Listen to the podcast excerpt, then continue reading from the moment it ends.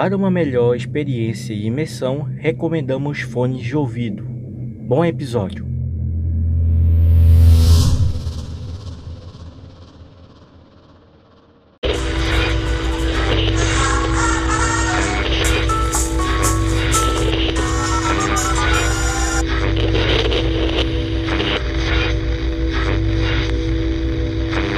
Olá! Você está sintonizando no Contador de Lendas. Eu me chamo Eduardo Lobato e vou te contar algumas lendas que estão espalhadas por todas as regiões do Brasil.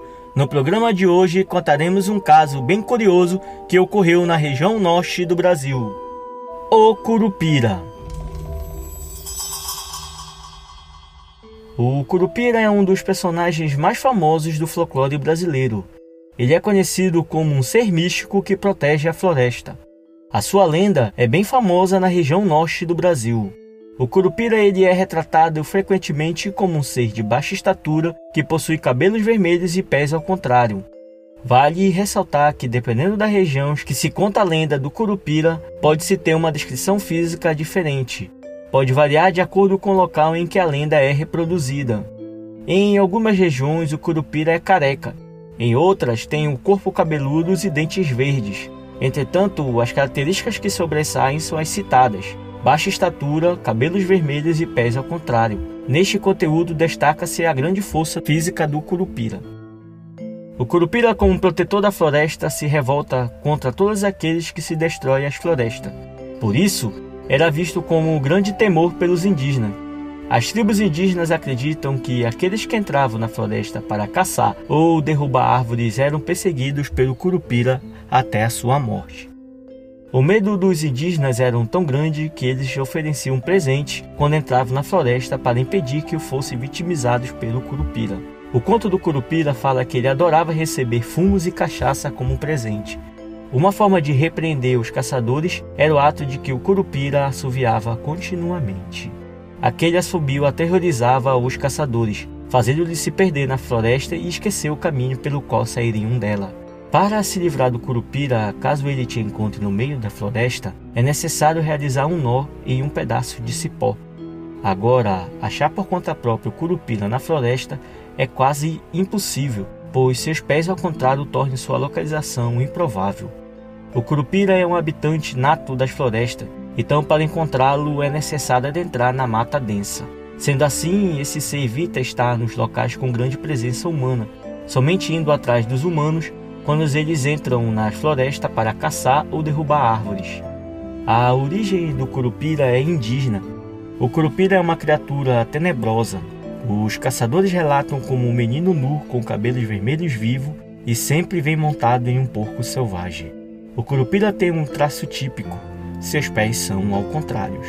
O curupira é considerado como o guardião das matas.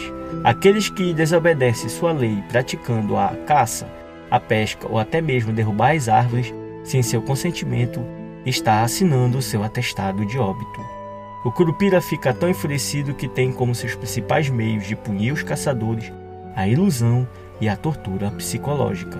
Ele faz com que os caçadores se percam nas florestas, ele bagunça as trilhas e caminhos, bate e até mata os cães que os caçadores levam consigo e corre pela floresta deixando pegadas encruzadas para confundir as suas vítimas. Algumas pessoas presenciaram esse caso mais de perto, como é o caso de seu Manuel.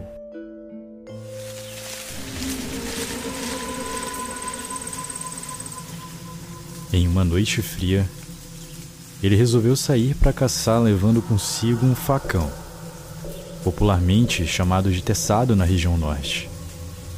Ele usou essa ferramenta para abrir um caminho na mata. Ao entrar na floresta, Manuel sentiu algo diferente. Manuel começa a ouvir um assobio, bem perto dele. E ele também escuta alguns barulhos na mata. Ele se deparou com um curupira no meio da mata. Ele estava praticando um dos atos que o Curupira repudiava, que era a caça. Por um instante, ele achou que fosse um outro ser, um ser conhecido como Matinta Pereira. A Matinta Pereira era uma famosa bruxa do folclore brasileiro e que poderia, na verdade, ser qualquer mulher das redondezas mas que tinham esse tipo de apelido.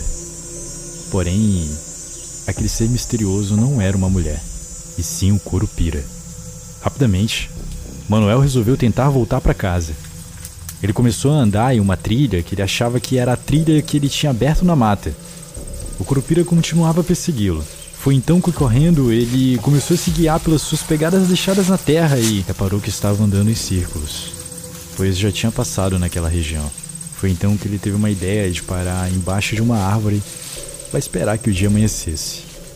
Quando o dia amanheceu, Manuel então resolveu procurar de verdade a saída. Ele caminhou mais uma vez pela mata e finalmente encontrou o caminho que ele tinha aberto. Ao seguir esse caminho, Manuel finalmente conseguiu chegar em casa.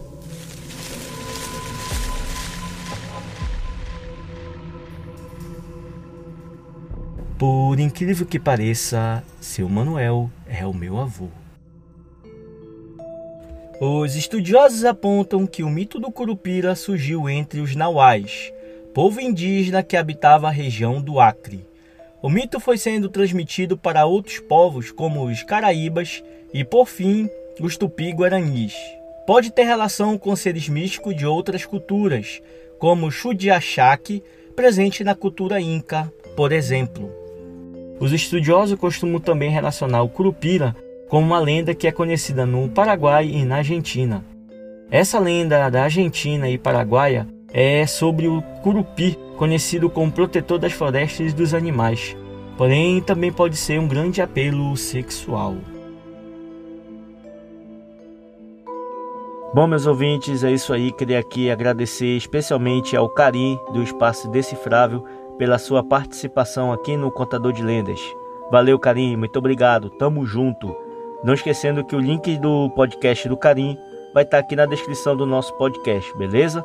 Você já conhecia a lenda do Curupira? Vou adorar em saber. Manda lá no nosso Instagram, o arroba contador de lendas, ou no nosso Twitter, arroba lendas podcast. É, galera, fazer o contador de lendas já quer um tempo dedicado de produção. E se você gosta do nosso podcast e quer que ele continue com apenas um real, você nos apoia. Acesse apoia-se barra contador de lendas e conheça o nosso plano de apoiador.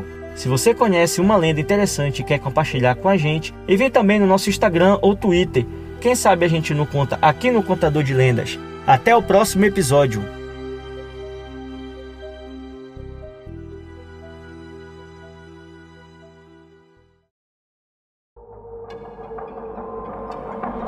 Esse podcast foi um podcast editado pelo encodedprod.com.